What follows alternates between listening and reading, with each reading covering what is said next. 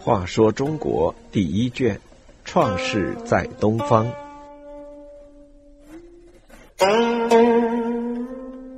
四十九，巫山神瑶姬。大禹在全国广大的区域内治理洪水，当时的生产力十分低下，挖土和交通工具都很原始，要完成如此艰巨的任务，确实难以想象。在一些人看来，禹治洪水能取得这样伟大的成绩，一定有天神相助。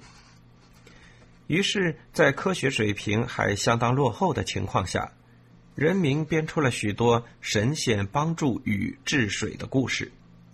这自然也表达了人民的愿望。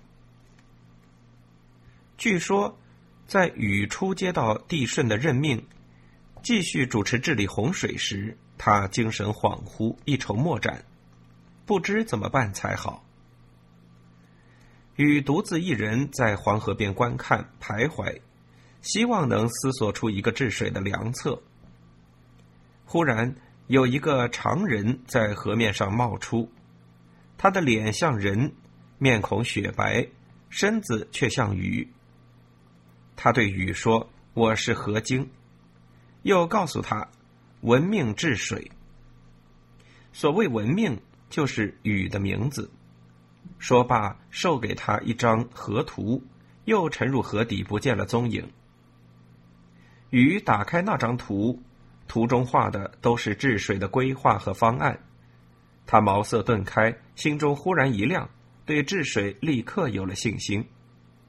那张图就成了禹治水成功的法宝。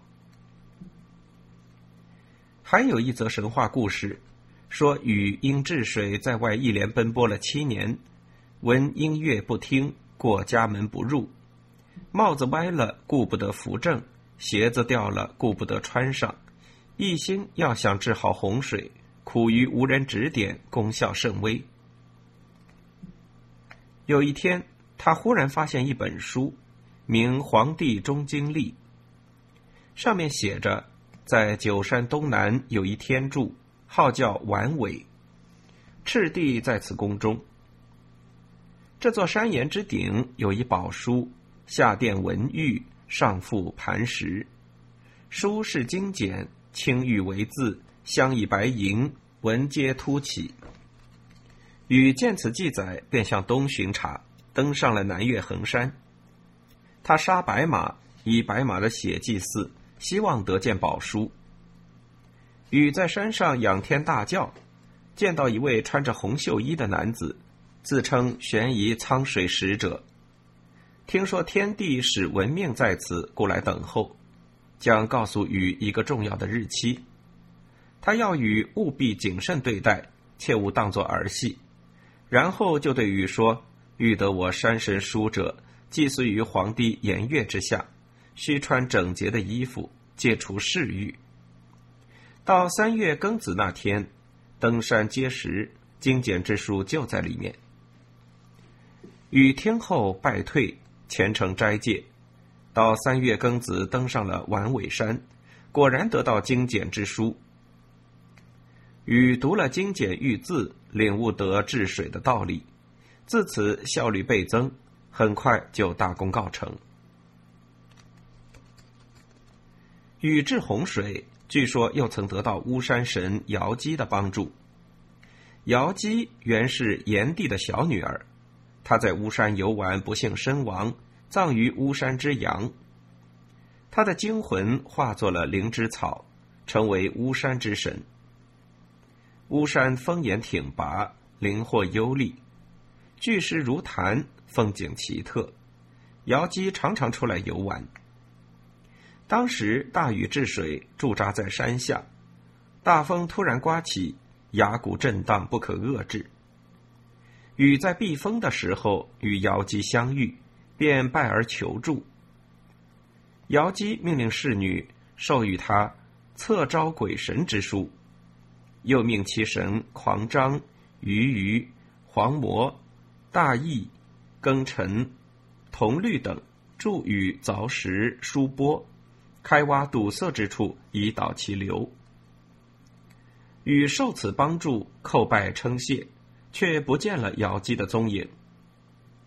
禹想寻找瑶姬，登上高山之巅，仿佛瑶姬生化为石。再转身一看，又倏然飞腾，散为青云，忽而又油然而上，俱为西雨。有时化为游龙，有时化为祥鹤，千态万状，捉摸不定。禹依其脚快怪诞，不是真的仙人，便问童律。童律答道：“瑶姬现在叫云华夫人，是王母之女。她不是胎生之形，而是西华少阴之气，故变化无穷，岂止于云、雨、龙、鹤、飞鸿、腾凤呢？”听了此言，禹方信以为真。禹始终不死心。一心想找到这位云华夫人，他登上山去，但见云楼玉台，瑶宫琼阙，如入仙境。周围有狮子站立，天马行空，毒龙吐焰，电兽放光，八威皆备。在云雾深处，只见夫人坐于瑶台之上，旁边有灵官侍卫，不可明识。禹赶忙上前拜见。述说来此治水之事，瑶姬便命侍女荣华拿出丹玉之书授给禹，上面有治水的宝文。禹得到治水宝书，又得到庚辰与禹诸神的相助，辟山倒水，大见功效。有的史书记载，巫山有十二峰，峰峦直上云天，山脚直插长江之中，甚为壮观。在这十二峰中，要算神女峰最为仙丽奇俏，有真仙人托居其上。每年八月十五日夜月明时，便有丝竹音乐之声在峰顶缭绕，山原齐鸣，到天亮才逐渐停止。夏禹曾来此峰见过神女，得到所授符书，因而治水得以大功告成。